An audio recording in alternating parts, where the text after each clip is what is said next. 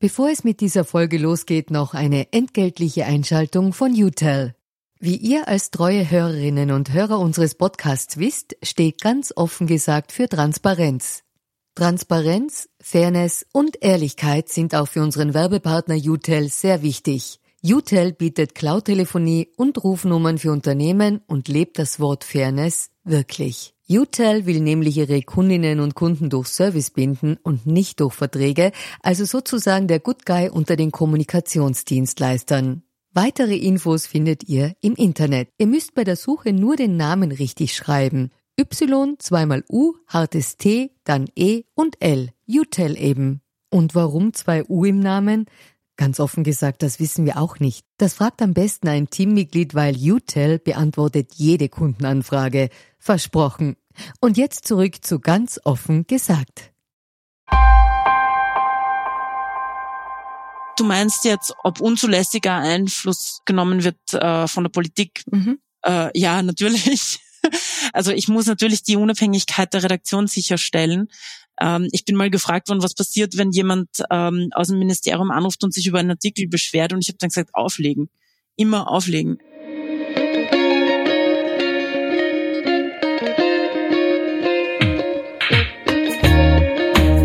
Herzlich willkommen bei Ganz offen gesagt. Mein Name ist Saskia Jungnickel-Gossi und ich freue mich sehr, dass ihr mit dabei seid. Mein heutiger Gast ist Katharina Schmidt. Sie ist die erste Chefredakteurin der neu aufgestellten Wiener Zeitung. Schmidt hat Geschichte und Migrationsmanagement studiert. Sie hat Bücher geschrieben über den Tod, über Korruption. Und sie ist seit 20 Jahren bei der Wiener Zeitung und hat also in dieser Zeit viel erlebt.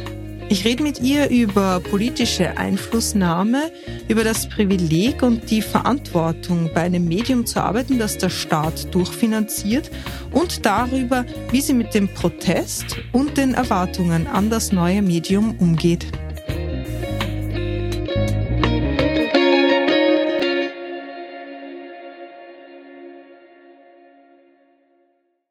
Liebe Kathi, schön, dass du heute da bist. Ja, ich freue mich auch sehr. Hallo. Äh, wir beginnen unseren Podcast ja immer mit der Transparenzpassage, also woher wir einander kennen. Ähm, wir beide kennen einander jetzt schon länger. Ich glaube, wir sind uns das erste Mal so in grauer Uhrzeit bei einer Pressekonferenz über den Weg gelaufen, äh, Innenpolitik damals. Ähm, ja, genau. Und ich möchte erwähnen, äh, dass zwei meiner Mithosts, also die Solmaz Korsand und der Georg Renner, beide auch äh, zeitweise für die Wiener Zeitung tätig sind. Mhm. Damit bleibt noch die Frage, ob du aktuell für Parteien oder deren Vorfeldorganisationen tätig bist. Nein, war ich auch nie. Passt, dann steigen wir direkt in die Sache ein. Und zwar produziert Missing Link äh, für euch einen Podcast. Ähm, Ihr habt gleichzeitig auch einen TikTok-Kanal. Ist es das, was die neue Wiener Zeitung ausmacht, also sich vorwiegend um neue Medien zu kümmern, neue Zielgruppen zu erschließen? Ja, also was wir gesagt haben, ist, dass wir unbedingt auf mehreren Kanälen äh, gleichberechtigt erscheinen wollen. Also unsere Website ist zwar ein Teil der Kanäle, die wir bespielen, aber eben nur einer. Also wir haben auch einen gleichberechtigten TikTok und Instagram-Account. Ähm, wir machen auch Videos auf YouTube und ähm, wir haben eben den Podcast. Und wir haben zusätzlich jetzt auch noch ähm, drei Newsletter. Das heißt, wir schauen, dass all diese ähm, Kanäle gleichberechtigt arbeiten mit eigenen, mit jeweils eigenen Inhalten. Das soll dazu führen, dass, dass eben neue Zielgruppen erschlossen werden können. Hm. Es ist ja auch so, ähm, dass sowas wie ein TikTok-Kanal nichts ist, was ein reguläres Medienhaus in Österreich stemmen kann, einfach weil es nicht refinanzierbar ist. Das heißt, der ORF kann sich das leisten und eben die Wiener Zeitung. Ist es auch eine Art Verantwortung, die ihr seht, ähm, gerade eben junge Menschen für seriöse Medien zu gewinnen? Ja, auf jeden Fall, weil ähm, also wir haben das ganz stark gesehen in unserer gesamten Zielgruppenforschung, die wir auch gemacht haben.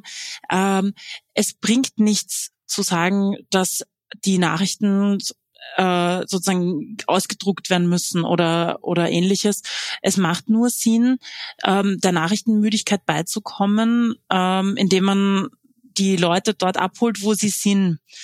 Ähm, und ich glaube, dass man sehr wohl auf TikTok auch Qualitätsjournalismus machen kann. Das sind wir den jungen Leuten auch irgendwie schuldig, weil ähm, weil die sind nun mal dort. Also wir werden sie nicht mehr dazu bringen, dass sie jetzt äh, jeden Tag ihre ihre Zeitung lesen in Print. Dafür haben sie die Zeit nicht, äh, das interessiert sie nicht und deswegen ist es sozusagen unsere Aufgabe als öffentlich-rechtliches Medium, auch die Leute dort äh, zu erreichen, wo sie sich befinden, wo sie ihre Nachrichten tatsächlich auch konsumieren. Da gibt es ja auch viele Studien dazu, dass ähm, gerade junge Leute über TikTok, über Instagram ihre Nachrichten ähm, konsumieren. Hm. Kannst du verstehen, dass manche Menschen es als wettbewerbsverzerrend sehen, wenn ihr sechs Millionen Euro im Jahr kriegt äh, und damit halt Sachen machen könnt, die andere Medien nicht können, weil sie sich's mal auf Risiko erarbeiten müssen ähm, oder es gar nicht erst refinanzieren können? Oder wie gehst du damit um mit diesem? Ja, also ich, ich sehe das natürlich. Ich, ich sehe das Problem, dass, dass, also wir sind auch in einer sehr privilegierten Situation, dass wir einfach äh, Steuergeld bekommen und dass wir ein öffentlich-rechtliches Medium sind, das einzige in Österreich neben dem ORF. Ähm, und deswegen glaube ich halt, dass wir auch eine, eine stärkere Verantwortung haben. Was uns halt ganz, ganz wichtig ist, ist, dass wir keine Konkurrenz sein wollen zu anderen Medienhäusern. Also wir verkaufen unsere Inhalte nicht. Ähm, wir, wir schauen, dass wir sehr viel ähm, in Kooperation machen.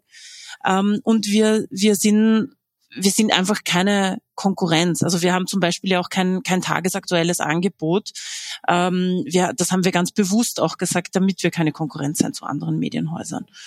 Aber ja, natürlich, also ich verstehe es, wenn das, wenn das sozusagen ähm, teilweise als schwierig gesehen wird. Auf der anderen Seite glaube ich, ähm, ist es eben unsere Aufgabe dann durch diese Finanzierung, dass wir besonders für den österreichischen Medienmarkt einfach Mehrwert schaffen, indem wir auch schauen, dass wir den, ähm, dass wir die Nachrichtenmüdigkeit insgesamt bekämpfen und das können wir mit unseren Angeboten ganz gut. Hm, vielleicht ist ja auch quasi eher auch dieses sich Bewusstsein um die Verantwortung und um ja. die Privilegien, die einen Unterschied ausmachen. Ja, absolut. Also wir sind uns da sehr bewusst. Wir haben, wir müssen einfach ähm, auch achtsam umgehen mit dem Steuergeld, das wir jetzt bekommen. Ähm, und ich denke, das tun wir auch, weil wir eben schauen, dass wir, dass wir nicht in den, in den, sage ich jetzt mal, luftleeren Raum hinein unsere Nachrichten verbreiten mit dem goldenen Mikrofon, sondern wir schauen wirklich, ähm, wir machen auch eben viel, viel Forschung dazu und schauen uns an, was brauchen die Leute, wie können wir der Nachrichtenmüdigkeit, der Demokratiemüdigkeit beikommen äh, mit unserem Angebot. Ja. ja, aber gleichzeitig sollte es natürlich auch den Anspruch schärfen. Ne? Also man kriegt da was ähm, man muss auch was leisten nach anderen Kriterien, als es eben herkömmliche Medienhäuser ja. machen. Ja. Ähm, darauf möchte ich eh nachher nochmal kommen, aber gehen wir mal kurz an den Anfang zurück. Äh, Im vergangenen Jahr erschien am 30. Juni 2023 nach ganzen 320 Jahren äh, die letzte gedruckte Ausgabe.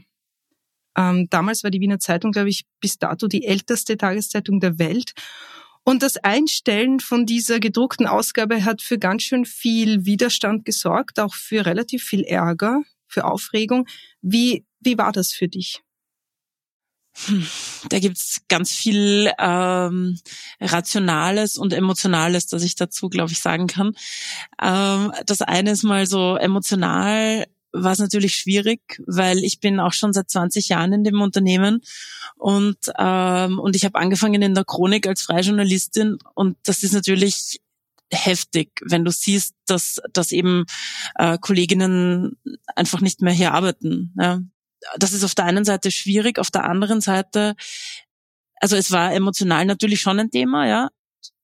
Was was mich so ähm, gestört hat oder was, was, was mich sehr lang beschäftigt hat und eigentlich immer noch beschäftigt ist, ähm, es ist auf der einen Seite vollstes, habe ich vollstes Verständnis dafür, wenn Leute sozusagen ähm, sehr investiert sind in der, in, in dem Produkt, wenn sie, wenn sie auch eben um ihre Jobs bangen, ja, also das, das, ne, aber ähm, was für mich so schwierig war bei allem Verständnis sozusagen, diese Gleichsetzung von gedruckte Print Ausgabe, tägliche, mit Qualitätsjournalismus. Also es wurde ja in dieser ganzen Debatte hauptsächlich gesagt, es war ähm, das, das Ende der gedruckten Wiener Zeitung ist das Ende des Qualitätsjournalismus. Und das stimmt halt einfach nicht, weil wir haben äh, wir haben sehr wenige AbonnentInnen gehabt vorher. Also wir hatten ähm, im, also mit dem Printprodukt eine, eine sehr geringe Reichweite tatsächlich nur. Wir haben jetzt eine höhere Reichweite als damals. Ähm, und ich glaube auch sozusagen, das ist ja der Auftrag. Also das sozusagen mit der Finanzierung, die wir bekommen, auch zu schauen, dass unsere Reichweite größer wird. Und natürlich sind die Inhalte sehr, sehr wichtig. Ähm, aber was hilft mir das, wenn das keiner liest oder wenige Leute lesen? Und das ist, glaube ich, so diese, diese Schwierigkeit, die ich grundsätzlich damit gehabt habe, mit dieser, mit diesen äh, sehr emotionalen Diskussionen und Demonstrationen und, und was da alles war. Ähm, Qualitätsjournalismus ist nicht tot, nur weil man ein Printprodukt, also weil man die Nachrichten nicht mehr ausdruckt. Hm. Aber die ähm, Kritik oder die Kritik an vielleicht an fehlender Qualität hat sich ja auch dahin gerichtet, dass man gesagt hat, ähm, eine große Redaktion mit erfahrenen Leuten schafft Qualitätsjournalismus im Gegensatz zu einer abgespeckten Redaktion. Also dass es auch sehr an den Leuten hing. Hm, ja, ja, das, das, ja, das verstehe ich natürlich, das Argument. Ähm, was man natürlich schon sagen muss, ist, dass wir jetzt, ähm, die Leute, die wir, die jetzt quasi noch in unserem Team sind, das sind ja die gleichen Leute, die vorher auch da waren. Also wir haben ja bis auf äh, den Sebastian Pumberger und die Alexandra Tulay, ähm, meine StellvertreterInnen, haben wir ähm, tatsächlich nur Leute, die teilweise auch schon über 30 Jahre im Haus sind. Ja. Also ich glaube, ähm, dass das ein bisschen fast ein bisschen unfair ist, auch denen gegenüber. Weil die sind ja, die sind echt auch lang da, die machen guten Journalismus, die haben mhm. davor guten Journalismus gemacht und jetzt machen sie auch guten Journalismus. Also es ist irgendwie schwierig, aber ich verstehe natürlich das Argument zu sagen, na ja, ähm, dass die Redaktion halt so verkleinert worden ist, ist, ist schwierig. Auf der anderen Seite, ähm, wie gesagt, also ich würde, ich, ich fände es unfair den Kollegen gegenüber, das so zu formulieren. Ne? Du hast es vorher kurz angesprochen, die emotionale Seite, weil ich frage mich schon, wie es einem damit geht, wenn so viele Menschen gegen einen sind oder, oder mhm. Probleme mit dem haben, was man macht. Ja, das ist echt schwierig. Also ich versuche da immer auf der Sachebene zu bleiben einfach. Ich sage immer, ja, wir, wir machen guten Journalismus, wir sind unabhängig, wir haben jetzt durch das, äh, durch das neue Gesetz auch ein höheres Maß an Unabhängigkeit bekommen, als wir es sogar vorher hatten. Ähm, ja, aber es ist natürlich, also ich habe vor allem, sage ich mal, ähm, ja, gelitten einfach drunter, was, was halt teilweise dann ehemalige Kolleginnen, teilweise Freundinnen ähm, dann gesagt haben über uns. Also wir, wir wurden so teilweise, also das Produktentwicklungsteam, das Produkt ist ja entwickelt worden, also vielleicht so, ja genau, als Hintergrund ganz kurz, dass ähm, die, die Wiener Zeitung, so wie sie jetzt ist, die wurde im ersten Halbjahr 2023 entwickelt aus einem Team von ähm, aus unterschiedlichen Bereichen des Unternehmens, aber vor allem ähm, waren da Redakteurinnen Redakteure der, der alten Redaktion dabei. Mhm. Und diese Kolleginnen haben sich halt auch einiges anhören können von den ehemaligen Kolleginnen ähm, aus der Redaktion. Und das ist halt sehr schwierig, weil die haben mit Hochdruck und mit wirklich enormem Einsatz dran gearbeitet, dass diese Zeitung oder dieses Medium jetzt so dasteht, wie es ist und konnten sich dann halt anhören, ähm, dass sie die Verräter sind ähm, und dass das ist halt auch nicht okay gewesen, ne? Mhm. weil die sind halt genauso Redakteure und Redakteurinnen, die sind genauso ja, Journalistinnen. Ja. ja, das ist wahrscheinlich das Schwierige, dass so viel vermischt wurde. Also quasi die einzelne Person mit generell dieser Enttäuschung darüber, dass diese alte Tageszeitung, dieses Kulturgut quasi mhm. eingestellt wird, wofür der Einzelne dann aber nichts konnte, der aber auch ja. hart dran gearbeitet hat, dass es neu aufgestellt wird. Also das war genau. wahrscheinlich eine ziemliche ja, ja, genau. Also es war ein schwieriger, ein, ein, also ein schmaler Grad sozusagen, ja, mhm. weil, weil eben die, dass die Politik, die, die, oder das halt ja die Finanzierung einfach nicht mehr sichergestellt war mhm. und dass die dass sozusagen die diese Entscheidung war in der Regierung die die das gedruckte das Printprodukt einzustellen damit dafür konnten wir ja nichts also wir haben sozusagen einfach nur die die das geschaut dass wir die Zeitung so weiterentwickeln dass sie halt äh, weiter, also dass wir weiter guten Journalismus machen können. Das ist das eine. Ähm, und und sozusagen das andere ist, äh, dass wir ja bei der Wiener Zeitung das eigentlich immer schon gewohnt waren. Also seit ich dort angefangen habe, ähm, 2004, hat es immer geheißen, dass die Zeitung jetzt äh, nicht mehr lang geben wird, weil jede Regierung, wirklich jede einzelne seit den mindestens den 90ern, wollte sie eigentlich abschaffen. Egal welcher Couleur nämlich. Also das ist auch, das darf man auch nie vergessen in der ganzen Debatte. Hm. Ähm, reden wir mal über das Neue, über die neue Wiener Zeitung. Ich glaube, ihr nennt euch jetzt WZ. Mhm, ähm, genau, ja, wir genau. haben es abgekürzt, aber kannst doch Wiener Zeitung sagen. okay, ähm, was ich mich frage ist, ähm, du hast das eh kurz angesprochen mit dieser Gruppe, die daran gearbeitet hat, aber wie, wie geht man das an, ein neues Medium zu starten und ähm, wie kommt man zur Zielgruppe? Äh, was war euch das Wichtigste bei dieser Neuaufstellung? Mm, also das Wichtigste war natürlich der, der gesetzliche Auftrag.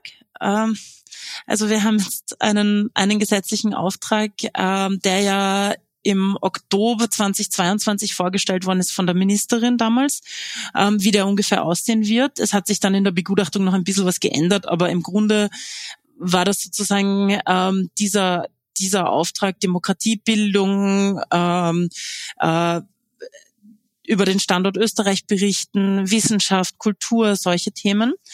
Ähm, und wir haben uns halt überlegt, auf Basis dieses zu erwartenden äh, gesetzlichen Auftrags damals noch, weil das Gesetz ist erst im Mai 2023 dann wirklich beschlossen worden, ähm, haben wir uns einfach überlegt, was wie nutzen Leute Medien? Welche Zielgruppen können wir eventuell sozusagen erreichen und am besten erreichen mit diesem Auftrag? Ähm, zu dem Zweck haben wir zuerst einmal eine ähm, Studie in Auftrag gegeben, also eine repräsentative Umfrage über ganz Österreich, über die Mediennutzung, über ähm, generell die Einstellung zu Nachrichten, zu Demokratie, all diese Sachen. Das haben wir dann gepaart mit dem, nochmal mit dem gesetzlichen Auftrag.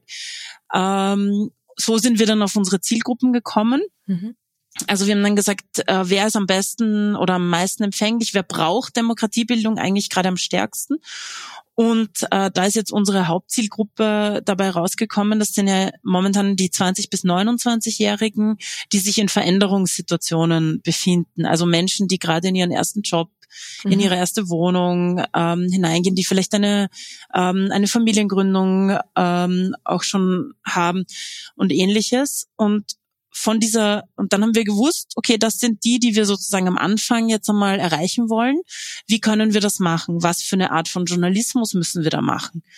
Ähm, es war ja, zum, also wir haben dann wirklich mit mit fast wissenschaftlicher Akribie uns durchgewühlt durch irgendwelche, ähm, also Reuters Digital News Report, aber auch ganz viele andere Studien, ähm, wo wir dann einfach festgestellt haben, dass die für uns wichtigen Journalismusformen, die auch am meisten Vertrauen erzeugen, sind ähm, also einerseits der konstruktive Journalismus und andererseits aber auch ähm, Datenjournalismus. Mhm. Wir wollen äh, auf Basis von Daten vertrauenswürdigen Journalismus schaffen. Ich glaube, das ist ganz, ganz, ganz wichtig gewesen, diese Entscheidung dann. Ähm, also das heißt, wir haben die Zielgruppe, wir haben den, die Art des Journalismus, den, den wir machen wollen. Und dann von dem sind wir dann weitergegangen, haben uns überlegt, okay, wie kann diese Website überhaupt aussehen? Was wollen wir da drauf haben?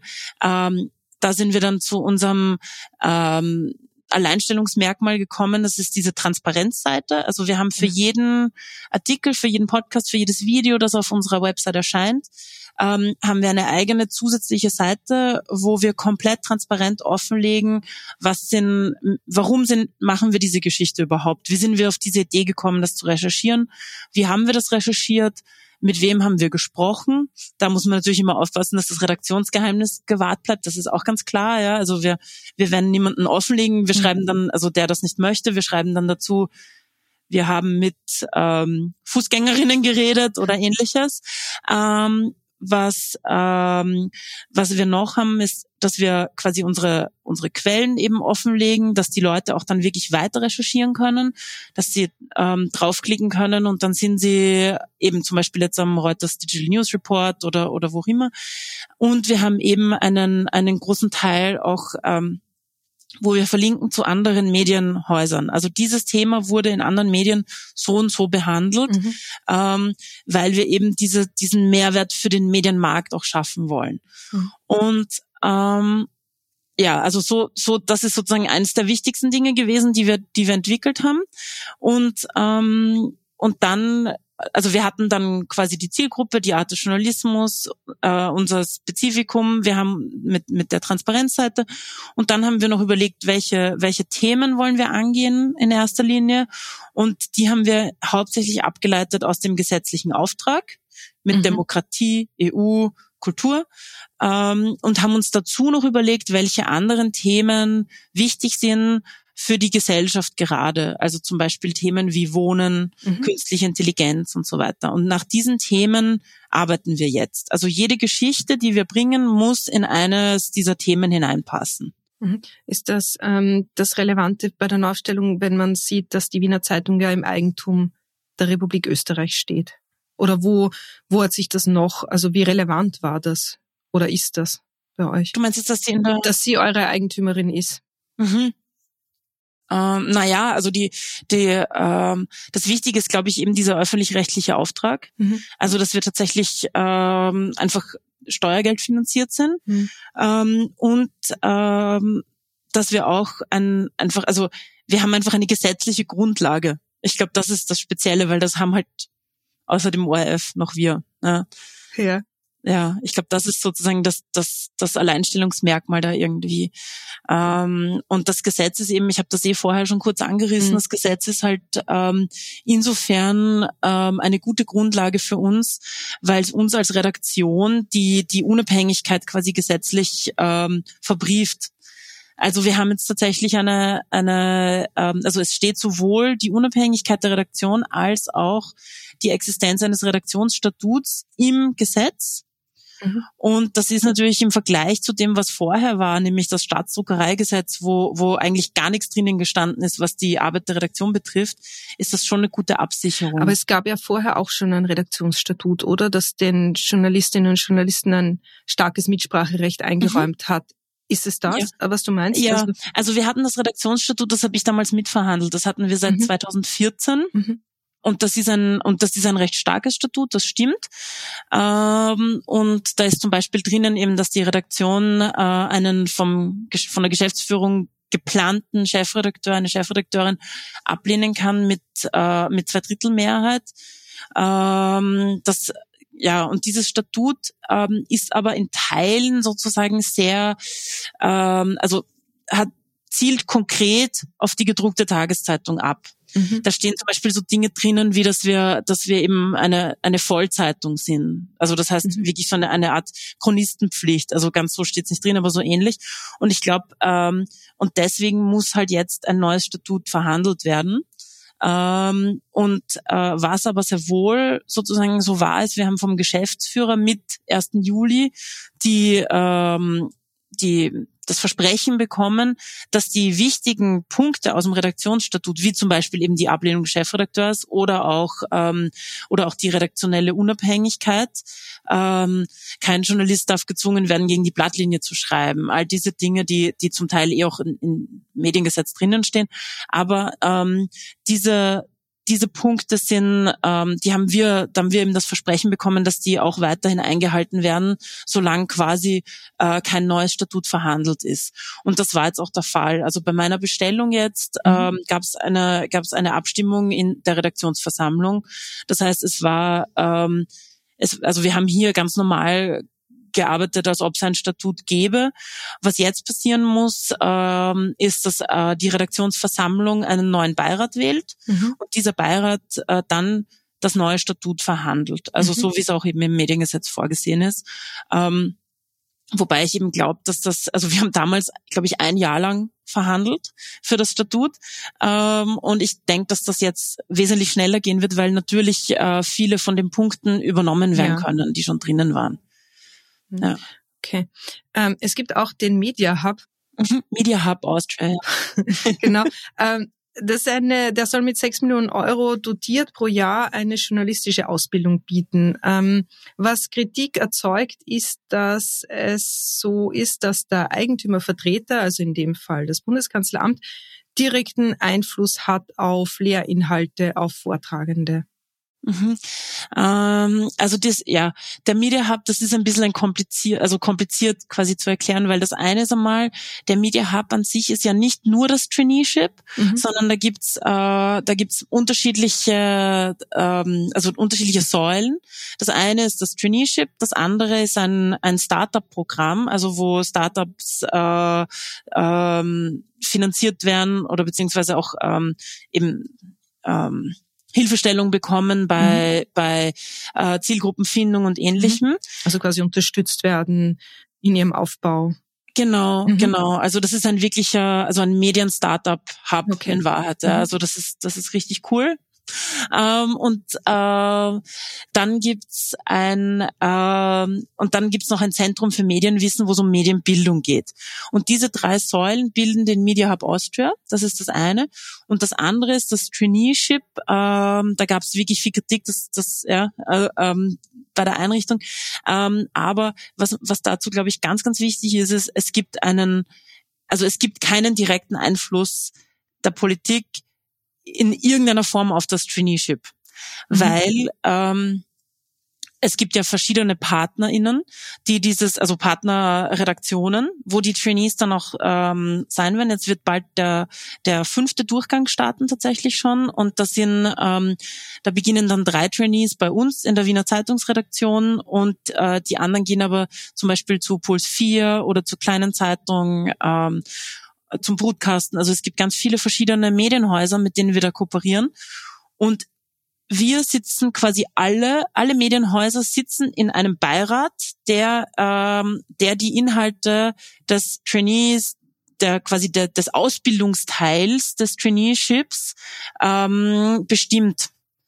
Also das machen alle Medienhäuser, die da beteiligt sind, äh, gemeinsam. Hm. Aber ist es sowas, wo du schon als Chefredakteurin jetzt auch irgendwie ein Augenmerk drauf legst, weil es geht ja gar nicht darum, dass jetzt ein Karl Nehammer oder so versucht Einfluss zu nehmen, aber man weiß ja nicht, wie sich die politische Lage entwickelt, man weiß nicht, wer mal Kanzler wird oder nicht wird, aber vielleicht wird es mal irgendwann ein Herbert Kickl sein und da hast du das irgendwie so auf der Agenda? Ist das was, was du schon beobachten wirst?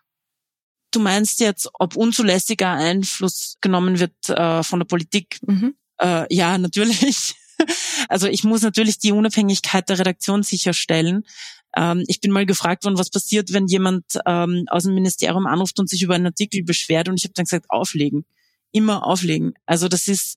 Und da ändert auch die Sonderrolle jetzt nichts der Wiener Zeitung. Nein, natürlich nicht. Also das ist, wir, ich sehe das eher so, wir sind ja, wir sind einfach, ähm, also es steht im Gesetz, ich kann mich auf ein Gesetz berufen, wenn ich sage, ich lege jetzt auf.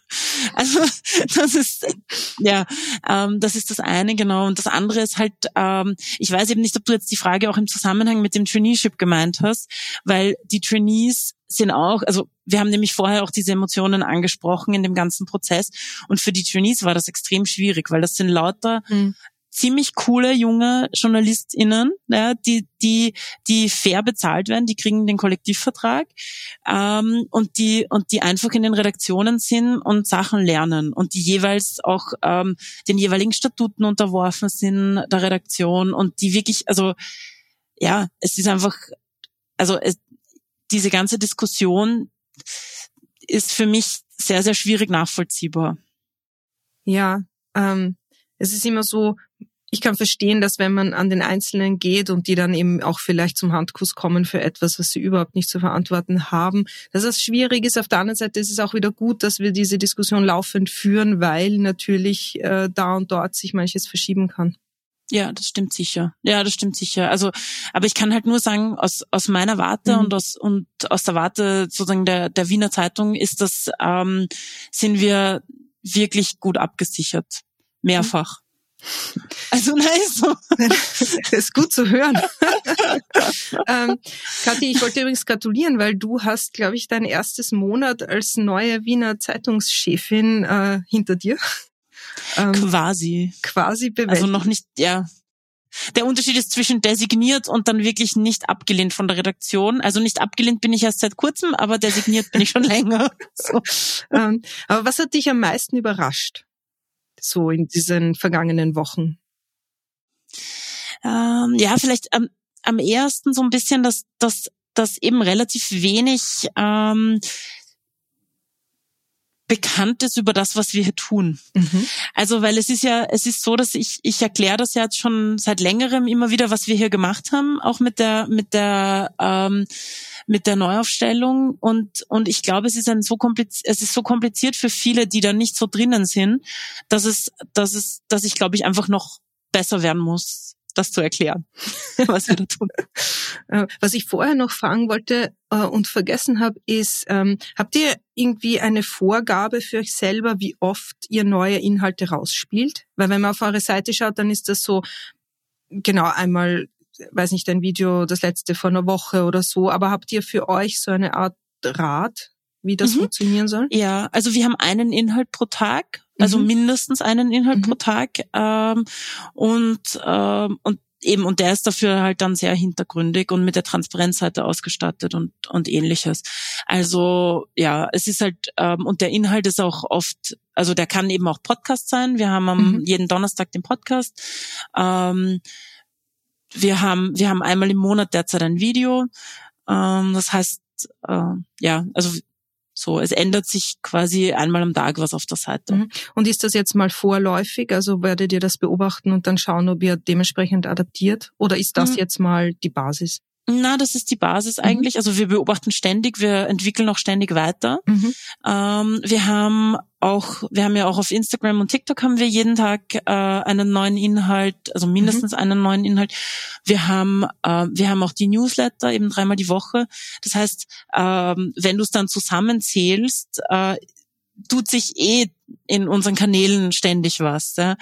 Ähm, aber wir haben eben gesagt, wir wollen, wir wollen weg von von ähm, von dieser Schlagzeilen-Tagesaktualität. Ähm, ja. Mhm. Und deswegen sind wir halt, wir machen einfach Slow Journalism. Wir haben uns da auch an internationalen Beispielen orientiert. Hm. Ähm, du bist eine Frau in der Öffentlichkeit ja. und ich habe das in diversen Gesprächen schon mitgekriegt, dass Frauen in der Öffentlichkeit haben es manchmal schwerer als Männer in der Öffentlichkeit, wenn es um äh, Kritik geht, um Herabwürdigung. Ähm, wie ist das bei dir? Wie sind deine Erfahrungen damit? Oder und wie gehst du damit mhm. um?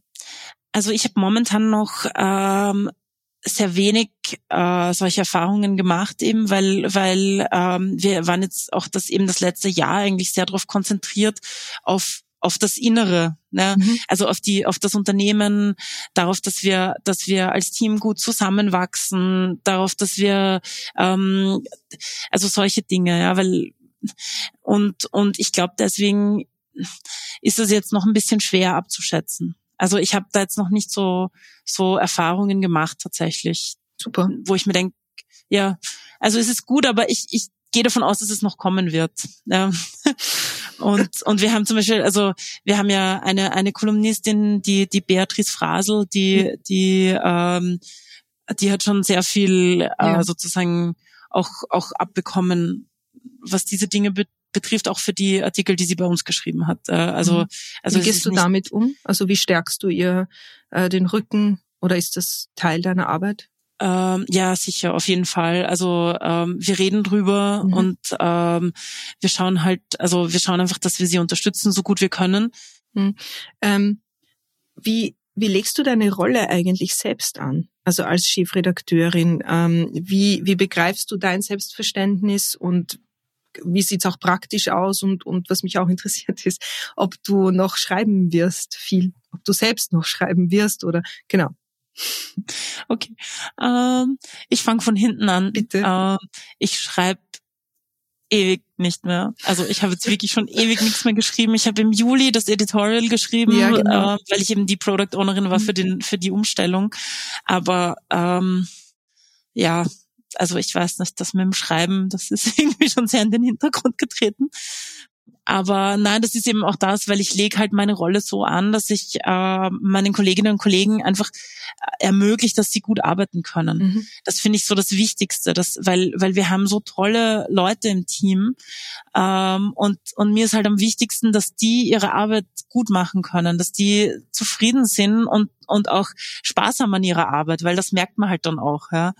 Ähm, und, und das ist so meine, meine Hauptaufgabe ein bisschen. Ähm, und natürlich erklären, was wir da tun. Also nach außen hin sehr viel erklären, was wir machen und, und auch zeigen, dass wir eben ein, ein cooles, unabhängiges Qualitätsmedium sind, nach wie vor. Mhm. Du bist jetzt seit 20 Jahren bei der Wiener Zeitung. Jetzt bist du die erste Frau an der Spitze eines neu geschaffenen Mediums. Macht dich das stolz? Ja, schon. Ja. ja, schon. Also ich habe das, das ist so lustig, weil ich habe das, ja. ähm, ich habe das irgendwie gar nicht gecheckt erst und ähm, und dann hat und dann hat irgendwer hat mir dann geschrieben so hey bist du nicht die erste Frau in der mhm. Wiener Zeitung und das stimmt halt ja es ist halt wirklich so also ich, und das ist das macht mich schon stolz ja mhm. Da möchte ich noch einfügen, die Solmatz ist ja die, war ja die erste Frau, die jemals einen Leitartikel geschrieben ja. hat bei der Wiener Zeitung. Ja. Auch nach ungefähr 300 Jahren. Ja, ich glaube, es waren 315. Wann war das? 15, ja, ja. ich glaube 315. Genau. Ja, voll. Ähm, Du hast selbst äh, Geschichte und Migrationsmanagement studiert. Äh, du hast Bücher geschrieben über den Tod, die Korruption. Ähm, deine Texte über den Urausschuss waren für mich und viele andere so die informativen Fixstarter. Ähm, was in deiner Laufbahn hat dich denn am meisten geprägt? Ja, also ich glaube tatsächlich, ähm, ich, ich habe das eh schon mal gesagt, ich war, ich war eine Zeit lang ziemlich krank. Also ich habe wirklich, ich habe, ich war eineinhalb Jahre, glaube ich, ziemlich, ziemlich krank. Also ich habe eine ganz, ganz schwere Depression gehabt. Und, ähm, und eigentlich war es das. Mhm. Also eigentlich, weil ich habe einfach so viel gelernt in der Zeit und vor allem danach. Ja, ich habe einfach, ähm, ich habe hier die Möglichkeit bekommen, dass ich mich quasi wieder aufrichte, mhm. was auch nicht so selbstverständlich ist. Ähm, und und ich glaube halt, also ja, es natürlich, also mir geht's schon ab, so Dinge über den Urausschuss zum Beispiel, also ha, Urschüsse. Urschüsse und Gerichtsberichterstattung wird immer meine Leidenschaft bleiben. Aber, aber es ist so, also ich habe ich hab einfach, ich habe total viel gelernt, irgendwie, dass, dass ähm, umzugehen mit mit solchen Krisen, mit ähm, auch besser jetzt auf, auf meine Kolleginnen zu achten. Mhm. Ja, weil, weil das ist, glaube ich, im Journalismus auch sehr selten, dass du mit solchen Erfahrungen quasi dann, ich sage jetzt mal in Anführungsstrichen, gesegnet bist, dass du dann einfach weißt, wann es den Mitarbeiterinnen auch vielleicht zu viel wird. Oder ähm, genau, also eigentlich war es das. Ja, weil ohne das wäre ich jetzt nicht da, wo ich jetzt bin. Also du meinst so, ähm, die Krankheit durchzustehen, sie anzuerkennen, sich mhm. da durchzuarbeiten. Ja, mhm. ja, absolut. Ja, und auch ähm, und auch anzuerkennen, dass es halt, dass man irgendwie nicht ohne Ende durchhackeln kann. Ja. Also das und dass man sich auch äh, vielleicht nicht nicht mehr alles gefallen lässt oder oder seine seine Ressourcen auch ganz anders ähm, ja ganz anders reinsteckt in in die Sachen, die die halt was bringen und ja. Ja, und ich glaube, das ist in den Medien oft noch nicht so ganz angekommen, weil ich habe irgendwie das Gefühl, dass es in, gerade in der Branche, ich meine vielleicht auch in vielen anderen, aber gerade in der Branche ist es so das volle Ding, dass die Leute, ähm, weiß ich nicht, fast fast das als Auszeichnung sehen, wenn sie besonders viele Überstunden gemacht haben mhm. und so. Ja. Wie schaut's denn momentan aus mit deiner Work-Life-Balance? Na geh, das ist eine gemeine Frage. ja, die wird besser. ich sage jetzt einfach, sie wird besser. Ähm, Nein, ich habe natürlich, ich habe zwei kleine Kinder. Mhm. Ähm, das heißt, da läuft auch viel, viel rein. Ähm, aber ich habe Gott sei Dank großartige Unterstützung. Also mein Mann und meine Mutter und ähm, also es sind irgendwie alle da und, und unterstützen mich da ähm, oder machen eigentlich fast alles, muss man sagen. Ähm, und und ja, aber aber ich sehe schon sozusagen, wo die wo die Grenzen sind und ich mhm. ich achte auch drauf. Ähm, aber natürlich ist es so, dass es Zeiten gibt, wo man dann auch viel reinstecken muss. Mhm. Wie stark fühlst du dich gerade? Hm, jetzt gerade bin ich bisschen müde. Ja gut, es ist auch, es ist auch Ende Jänner, Anfang Februar. Eben. Find, find mal jemanden, der jetzt nicht müde ist. Eben, genau. Also es ist wirklich, ich meine, und du weißt es ja, mit kleinen Kindern ja. ist das so ein Thema. Mhm. Ähm, das heißt, man ist auch irgendwie ständig krank und so. Ähm, aber es ist halt, man kann halt auch sehr viel rausziehen. Also wenn einem der Job Spaß macht, dann kann man halt auch solche Situationen übertauchen. Man soll sie halt nicht zu weit übertauchen. weil das ist halt so die Gefahr, dass wenn wenn man es dann zu weit übertaucht, dass man dann nicht mitkriegt, eben, dass es dass dass man es dann irgendwann nicht mehr schafft. Aber nein, momentan ist es ist es ganz okay. Ja. Okay, hast du zum Abschluss noch einen Tipp für junge Menschen, die gerne Journalistin, Journalist werden wollen?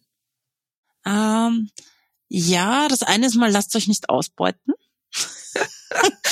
Aber das ist Tipp. besser geworden. Ja, ich meine, ich, ich denke mir, du kennst das auch noch, oder? Wenn mhm. man so als Freie sich einfach denkt, ah ja, mache ich halt noch was bis vier Uhr morgens. Hauptsache, Hauptsache ich kriege meine 10 Euro dafür. Was, heute ist Sonntag? Egal. ja, genau. Also das ist halt so ein bisschen, aber aber das ist besser geworden. Also ich merke es mhm. jetzt auch bei den Jungen, die die haben da ein, ein größeres Verständnis für eben Work-Life-Balance und all diese ja. Dinge und und das macht auch die Qualität ihrer Arbeit, glaube ich, besser. Also sie kommen auch rein, nicht so als Arbeitsbienen, sondern auch so wirklich als als Leute mit Kreativität, mit mit ähm, mit guten Geschichten Geschichten, Ideen, mit, mit Kraft für lange Recherchen und so. Ähm, und das, das finde ich schon sehr super. Das heißt, also da ist eh schon viel weitergegangen seit in den letzten 20 Jahren. Ähm, was noch ähm, vielleicht ähm, wichtig ist, so, also das habe ich jetzt eben auch gemerkt, ähm, es macht Sinn, sich im Journalismus nicht nur auf den quasi auf den Kern auf die journalistische Arbeit zu fokussieren, sondern wirklich auch so ähm, solche Dinge wie äh, Produktentwicklung, mhm. wie äh, KPIs, also all diese Dinge, die, die man halt einfach auch ähm, lernen kann. Wie bringe ich meine ganzen äh, Geschichten wirklich auch dann an den an den Mann, an die Frau?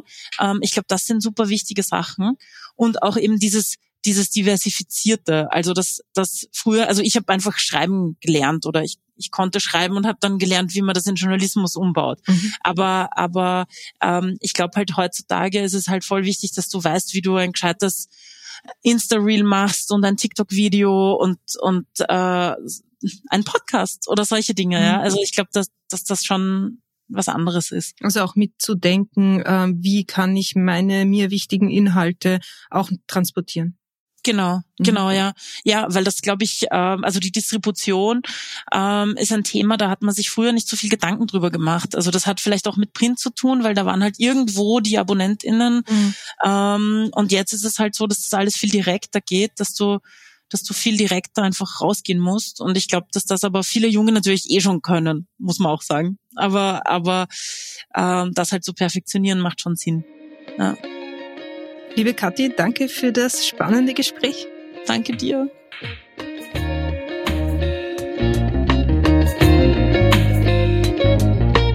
Das war die heutige Folge von Ganz offen gesagt. Wir freuen uns, wenn ihr unseren Podcast abonniert und weiterempfehlt, wenn ihr uns auf Twitter, Facebook oder Instagram Feedback gebt und uns in euren Podcast-Apps mit fünf Sternen bewertet. Und falls ihr jetzt auf die Inhalte der neuen WZ neugierig geworden seid, dann schaut doch mal rein auf deren Website und zwar auf www.wienerzeitung.at.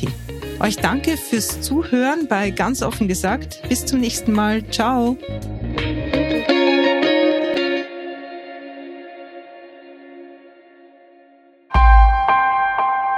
Missing Link